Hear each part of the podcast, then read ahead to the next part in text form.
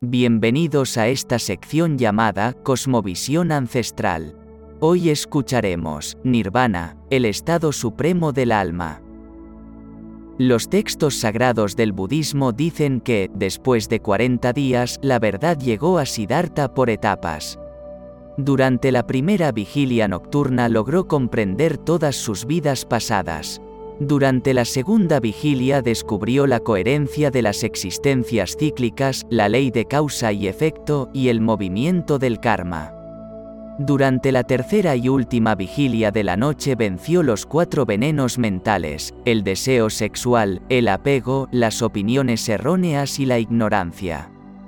Esa noche bajo la luna llena del mes de mayo a la edad de 35 años, alcanzó la iluminación, el despertar, el conocimiento supremo, el nirvana, el tercer sello del Dharma, es la base del ser, la sustancia de todo lo que es. Una ola no tiene que morir para convertirse en agua, el agua es la sustancia de la ola, la ola ya es agua. Nosotros también somos así, Llevamos en nosotros la base del interser, el nirvana, el mundo sin nacimiento ni muerte, sin permanencia ni impermanencia, sin yo ni no yo, el nirvana es el completo silenciamiento de los conceptos. Buda ofreció las nociones de impermanencia y no yo como instrumento de práctica, no como doctrinas para adorar, luchar o morir. Mis queridos amigos, dijo el Buda, el Dharma que les ofrezco es solo una balsa para ayudarlos a cruzar a la otra orilla. La balsa no debe ser sostenida como un objeto de adoración, es un instrumento para cruzar a la orilla del bienestar. Si estás atrapado en el Dharma, ya no es el Dharma, la impermanencia y el no ser, pertenecen al mundo de los fenómenos como las olas. Nirvana, es la base de todo lo que es, las olas no existen fuera del agua, si sabes tocar las olas, al mismo tiempo tocas el agua. El nirvana no existe separado de la impermanencia y el no yo, si sabes cómo usar las herramientas de la impermanencia y el no yo para tocar la realidad, tocarás el nirvana en el aquí y el ahora, nirvana es la extinción de todas las nociones. El nacimiento es una noción, la muerte es una noción, el ser es una noción, el no ser es una noción. En nuestra vida diaria, tenemos que lidiar con estas realidades relativas, pero si tocamos la vida más profundamente, la realidad se revelará de otra manera. Nirvana significa extinción, sobre todo la extinción de las ideas. Las ideas de nacimiento y muerte, existencia y no existencia, ir y venir, uno mismo y el otro, uno y muchos, todas estas ideas nos hacen sufrir. Tenemos miedo a la muerte porque la ignorancia nos da una idea ilusoria de lo que es la muerte, nos perturban las ideas de la existencia y la inexistencia porque no hemos entendido la verdadera naturaleza de la impermanencia y el no yo. Nos preocupamos por nuestro propio futuro, pero no nos preocupamos por el futuro del otro porque pensamos que nuestra felicidad no tiene nada que ver con la felicidad del otro. Esta idea del yo y el otro dan lugar a un sufrimiento inconmensurable. Para extinguir estas ideas tenemos que practicar Nirvana es una herramienta que nos ayuda a extinguir el fuego de todas nuestras ideas, incluidas las ideas de permanencia y de uno mismo, esa herramienta es nuestra práctica de mirar profundamente todos los días. El budismo habla de nirvana, que es la cesación de todo sufrimiento, nirvana significa el cese, la extinción de todo sufrimiento, pero nuestro sufrimiento proviene de nuestras percepciones erróneas, avidia, lo cual significa ignorancia y, por último, los malentendidos. Es por eso que la práctica de la meditación, la práctica de mirar profundamente, tiene el propósito de quitarnos las percepciones erróneas. Si somos capaces de eliminar nuestras percepciones erróneas, podremos liberarnos de las aflicciones y sufrimientos que siempre provienen de las percepciones erróneas. Tienes una percepción equivocada de ti mismo y del otro, y el otro tiene una percepción equivocada de sí mismo y de ti, y esa es la causa del miedo, de la violencia, del odio. Por esa razón, tratar de eliminar las percepciones erróneas es el único camino hacia la paz, y por eso el nirvana es, ante todo, la eliminación de las percepciones erróneas y cuando eliminas las percepciones erróneas, eliminas el sufrimiento.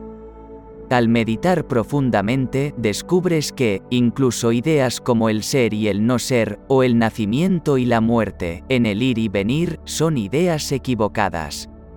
Si puedes tocar la realidad en profundidad, te darás cuenta de que la talidad, que significa realidad última, está libre del nacimiento, de la muerte, del devenir, del ir, del ser, del no ser.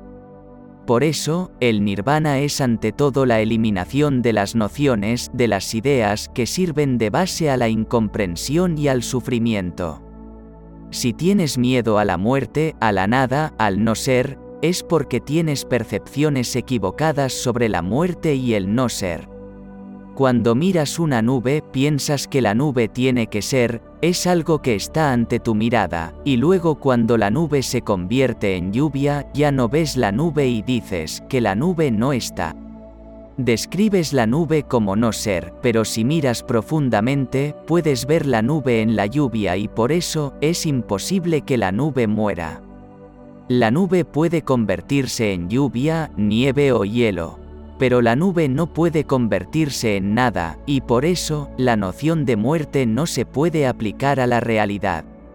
Hay una transformación, hay una continuación, pero no puedes decir que hay muerte, porque en tu mente, morir significa que, de algo, te conviertes repentinamente en nada, de alguien, de repente te conviertes en nadie, y así, la noción de muerte no puede aplicarse a la realidad, ya sea a una nube o un ser humano.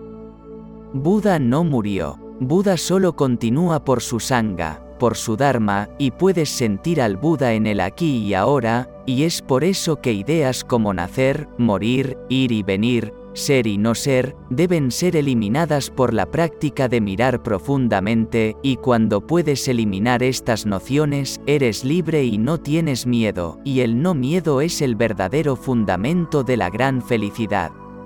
Mientras haya miedo en tu corazón, la felicidad no puede ser perfecta, y es por eso que nirvana no es algo que obtienes en el futuro, nirvana es la capacidad de eliminar las nociones erróneas, las percepciones erróneas, que es la práctica de la libertad.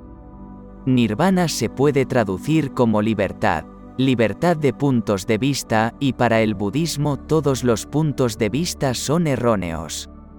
En el pensamiento budista, una visión no es una colección simple y abstracta de proposiciones, sino una interpretación cargada de la experiencia que moldea y afecta intensamente el pensamiento, la sensación y la acción. Por lo tanto, tener la actitud mental adecuada hacia los puntos de vista se considera una parte integral del camino budista, ya que a veces es necesario poner en práctica los puntos de vista correctos y abandonar los puntos de vista incorrectos y a veces todos los puntos de vista se ven como obstáculos para la iluminación.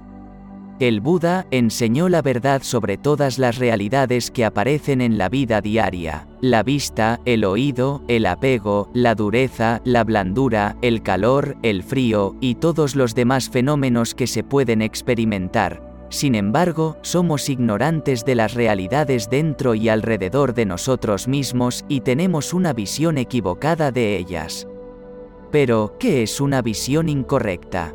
Es una visión distorsionada de las realidades, una mala interpretación de las mismas. Sabemos, por ejemplo, que el oído es solo un elemento que oye, o todavía nos aferramos a una idea del yo que oye. Conocemos el sonido tal como es, como solo una realidad que se puede oír, o tomamos lo que se oye por una persona o una cosa como una voz o un vehículo persona, voz o vehículo, son conceptos que se nos ocurren, pero que no se escuchan, oír y pensar ocurren en diferentes momentos y estas realidades experimentan diferentes objetos. Solo se puede experimentar un objeto a la vez, a través de la puerta adecuada, pero todavía tenemos muchos malentendidos sobre la realidad. Cuando te pones en contacto con la realidad, ya no tienes vistas, tienes sabiduría, tienes un encuentro directo con la realidad, y eso ya no es un punto de vista. Cuando tu conciencia se dirige hacia afuera, surge la mente y el mundo, cuando se dirige hacia adentro, alcanza su propia fuente y regresa a casa, a lo no manifestado. Más allá de la mirada de formas de vida que están sujetas al nacimiento y la muerte, existe la vida una, eterna y omnipresente, muchas personas utilizan la palabra Dios para describirla, pero los maestros lo llaman ser. Debemos comprender que cuando decimos la palabra ser no explica nada, pero la palabra Dios tampoco. Ser, no obstante, tiene la ventaja de ser un concepto abierto, no reduce el infinito invisible a una entidad finita, es imposible formarse una imagen mental del ser y nadie puede pretender su posesión exclusiva. Es tu esencia misma puedes acceder a ella de forma instantánea como el sentimiento de tu propia presencia, por eso solo hay un pequeño paso entre la palabra ser y la experiencia del ser. El ser no solo es trascendente, también impregna profundamente cada forma, y su esencia es invisible e indestructible. Eso significa que ahora mismo puedes acceder al ser, porque es tu identidad más profunda, tu verdadera naturaleza, pero no trates de aferrarte con la mente, no trates de entenderlo, solo puedes conocerlo dejando la mente en silencio. Cuando estás presente, cuando tu atención está plena e instantáneamente en el ahora, puedes sentir el ser, pero nunca podrás entenderlo mentalmente. La iluminación es recuperar la conciencia del ser y residir en ese estado de realización. La palabra iluminación suscita la idea de un logro sobrehumano, y al ego le gusta que sea así, pero no es más que un estado natural en el que sientes la unidad con el ser. Lo que los maestros de la humanidad nos han tratado de explicar, es que es un estado de conexión con algo inconmensurable e indestructible, con algo que es esencialmente tú, y, sin embargo, es mucho mayor que tú. Es encontrar tu verdadera naturaleza más allá del nombre y de la forma. La incapacidad de sentir esta conexión crea la ilusión de que estás separado de ti mismo y del mundo que te rodea, entonces te percibes, consciente o inconscientemente, como un fragmento aislado surge el miedo, y los conflictos internos y externos pasan a ser la norma. El mayor obstáculo para experimentar la realidad de tu conexión es identificarse con la mente, que hace que el pensamiento se vuelva compulsivo. Ser incapaz de dejar de pensar es una enfermedad terrible, pero no nos damos cuenta de ella, porque casi todo el mundo la sufre y se considera normal.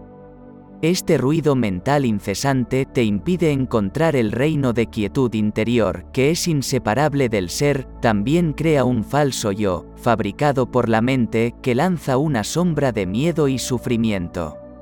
Identificarse con la mente produce una pantalla opaca de conceptos, etiquetas, imágenes, palabras, juicios y definiciones que bloquea toda verdadera relación.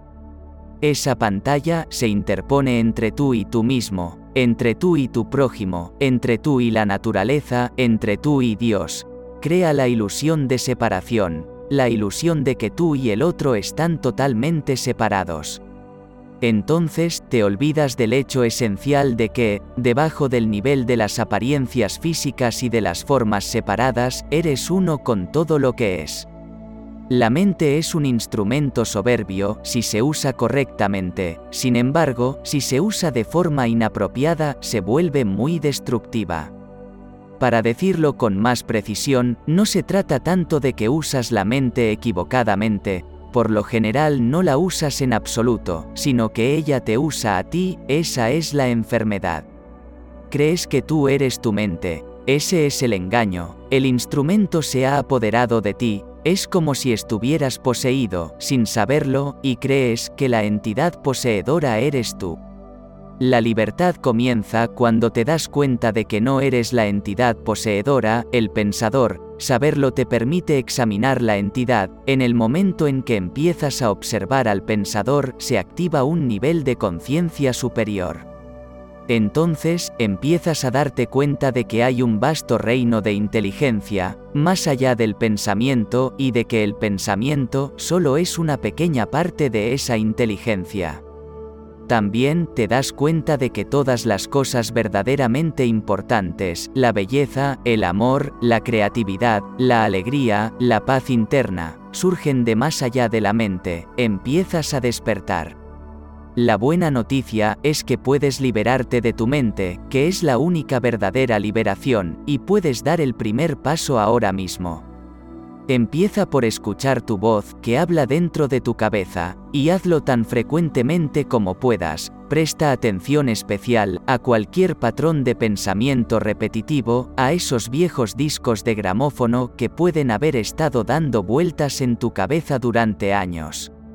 Esto es lo que llamo observar al pensador, que es otra manera de decir, escucha la voz dentro de tu cabeza, mantente allí como presencia que atestigua. Cuando escuches la voz, hazlo imparcialmente, es decir, no juzgues, no juzgues ni condenes lo que oyes, porque eso significaría que la misma voz ha vuelto a entrar por la puerta de atrás. Pronto te darás cuenta de esto. La voz está allí y yo estoy aquí, observándola. Esta comprensión yo soy, esta sensación de tu propia presencia, no es un pensamiento, surge de más allá de la mente.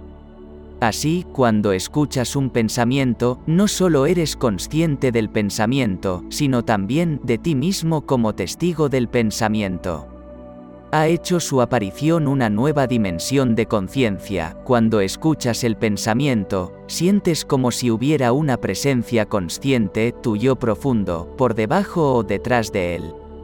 De este modo el pensamiento pierde su poder sobre ti y se disuelve rápidamente, porque ya no energizas tu mente, al no identificarte con ella, es el principio del fin, del pensamiento compulsivo e involuntario. Cuando el pensamiento se aquieta, experimentas una discontinuidad en la corriente mental, una brecha de no mente. Al principio las brechas serán cortas, tal vez duren unos segundos, pero gradualmente se irán prolongando. Cuando ocurren estas discontinuidades, sientes cierta quietud y paz dentro de ti, es el principio del estado natural de sentirte unido al ser, generalmente nublado por la mente. Con la práctica, la sensación de quietud y paz se va ahondando, de hecho, esa profundidad no tiene fin. También sentirás una sutil emanación de alegría elevándose desde lo más hondo de ti, la alegría del ser. En este estado de conexión interna estás mucho más alerta, más despierto que, en el estado identificado con tu mente, estás plenamente presente y también se eleva la frecuencia vibratoria del campo energético que da vida al cuerpo físico. A medida que profundizas en este reino de la no mente, como a veces se lo denomina en Oriente, vas alcanzando el estado de conciencia pura.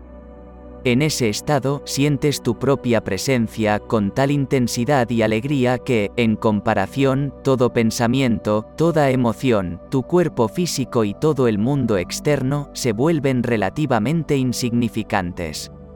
Sin embargo, no es un estado de egoísmo, sino de desprendimiento y generosidad, te lleva más allá de lo que era tu identidad, esa presencia es esencialmente tú y al mismo tiempo es inconcebiblemente mayor que tú.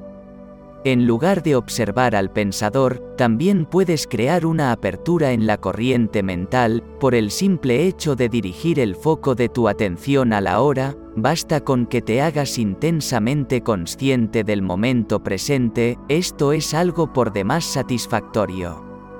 De este modo, retiras la conciencia de tu actividad mental y creas una brecha, sin mente, en la que estás muy alerta y consciente, pero no piensas, esta es la esencia de la meditación. En tu vida cotidiana puedes practicar esto tomando cualquier actividad rutinaria que habitualmente solo es un medio para un fin y darle toda tu atención, para que se convierta en un fin en sí misma. Por ejemplo, cada vez que subas o bajes unas escaleras, presta mucha atención a cada escalón, a cada movimiento, incluso a tu respiración, mantente totalmente presente. O cuando te estés bañando, presta atención a todas las percepciones sensoriales asociadas con esa actividad, el sonido y la sensación del agua, el movimiento de tus manos sobre tu cuerpo, el aroma del jabón, etc. Hay una manera de saber si lo estás haciendo de forma exitosa y es el grado de paz que sientas en tu interior. El paso más vital en tu camino hacia la iluminación es este, Aprende a no identificarte con tu mente. Cada vez que creas una apertura en el flujo mental, la luz de tu conciencia se fortalece, puede que un día te sorprendas, sonriendo a la voz que suena en tu cabeza, como sonreirías a una broma sin sentido, esto significa que has dejado de tomarte el contenido de tu mente tan en serio y que tu sentido de identidad ya no depende de él. A medida que uno crece, va formándose una imagen mental de sí mismo, basada en su condicionamiento personal y cultural, a este yo fantasma lo llamamos ego. El ego es tu actividad mental y solo puede funcionar mediante el pensamiento constante. El término ego tiene distintos significados según se trate de una persona u otra, pero cuando lo usamos aquí, nos referimos al falso yo, creado por identificarse inconscientemente con la mente. Para el ego, el momento presente apenas existe, solo considera importantes el pasado y el futuro. Esta inversión total de la verdad explica por qué, en la modalidad ego, la mente es tan disfuncional. Siempre está tratando de mantener el pasado vivo porque, ¿quién sería sin él? Y se proyecta constantemente hacia el futuro para asegurarse la supervivencia y buscar una sensación de liberación o satisfacción. El ego dice, algún día cuando haya ocurrido esto, lo otro o lo de más allá, estaré bien, en paz, seré feliz. Incluso cuando parece que el ego está en el presente, no ve el presente, lo percibe equivocadamente porque lo mira con los ojos del pasado o reduce el presente a ser un medio para un fin, un fin que siempre reside en el futuro proyectado por la mente. Observa tu mente y comprobarás que funciona así. El momento presente contiene la clave de la liberación, pero no puedes encontrar el momento presente mientras seas tu mente, alcanzar la iluminación significa elevarse por encima del pensamiento. En el estado de iluminación, sigues usando la mente cuando la necesitas, pero de un modo mucho más enfocado y eficaz que antes, la empleas principalmente con fines prácticos, pero, eres libre del diálogo interno involuntario y vives en la quietud interior. Cuando empleas la mente, y en particular cuando necesitas dar una solución creativa a algo, vas oscilando, en pocos minutos, entre la mente y la quietud, entre la mente y la no mente. Solo la no mente permite pensar creativamente porque da al pensamiento un poder real. El pensamiento, por sí solo, desconectado del vasto campo de la conciencia, se convierte rápidamente en algo estéril, insano, destructivo. La mente, tal como yo uso la palabra, no es únicamente el pensamiento, incluye también las emociones y las pautas de reacción inconscientes tanto mentales como emocionales. La emoción surge en el punto donde cuerpo y mente se encuentran, es la reacción del cuerpo a la mente o, dicho de otra forma, el reflejo de la mente en el cuerpo. Cuanto más te identificas con el pensamiento, con lo que te gusta o te disgusta, con tus juicios e interpretaciones, cuanto menos presente estás, como conciencia observante, más fuerte es la carga de energía emocional, seas consciente de ello o no. Si no puedes sentir tus emociones, si estás desconectado de ellas, acabarás sintiéndolas a un nivel puramente físico como un problema o síntoma físico. Si te es difícil sentir tus emociones, empieza por enfocar la atención en el campo energético interno de tu cuerpo, siente el cuerpo desde dentro, así estarás en contacto con tus emociones.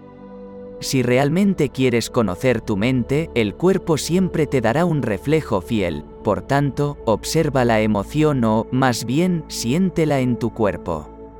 Si existe un conflicto aparente entre ambos, el pensamiento es el que miente, y la emoción dice la verdad, no la verdad última de tu identidad real, sino la verdad relativa de tu estado mental en ese momento. Es posible que aún no puedas hacerte consciente de la actividad de tu mente inconsciente, en forma de pensamientos, pero siempre se reflejará en el cuerpo como una emoción de la que sí puedes tomar conciencia. Observar una emoción es básicamente igual que escuchar u observar un pensamiento, tal como he descrito el proceso anteriormente, la única diferencia es que, mientras el pensamiento está en tu cabeza, la emoción tiene un fuerte componente físico, de modo que se siente principalmente en el cuerpo puedes dejar que la emoción esté ahí, sin ser controlado por ella, ya no eres la emoción. Eres el observador, la presencia que mira, si practicas así, todo lo que es inconsciente en ti saldrá a la luz de la conciencia. Adquiere el hábito de preguntarte, ¿qué está pasando dentro de mí, en este momento? Esa pregunta te orientará en la dirección correcta, pero no analices, simplemente observa, enfoca tu atención hacia adentro, siente la energía de la emoción. Si no hay ninguna emoción presente, lleva la atención más profundamente al campo energético de tu cuerpo, ese es el pasadizo hacia el ser. Si tu corazón lo siente, puedes compartir, regalar un like, y si todavía no lo has hecho, suscribirte para ayudar a este humilde servidor a continuar con esta gran labor. Espero que mi trabajo te ayude a recibir bendiciones y encuentres la paz durante todo el camino. Mi alma saluda a tu alma.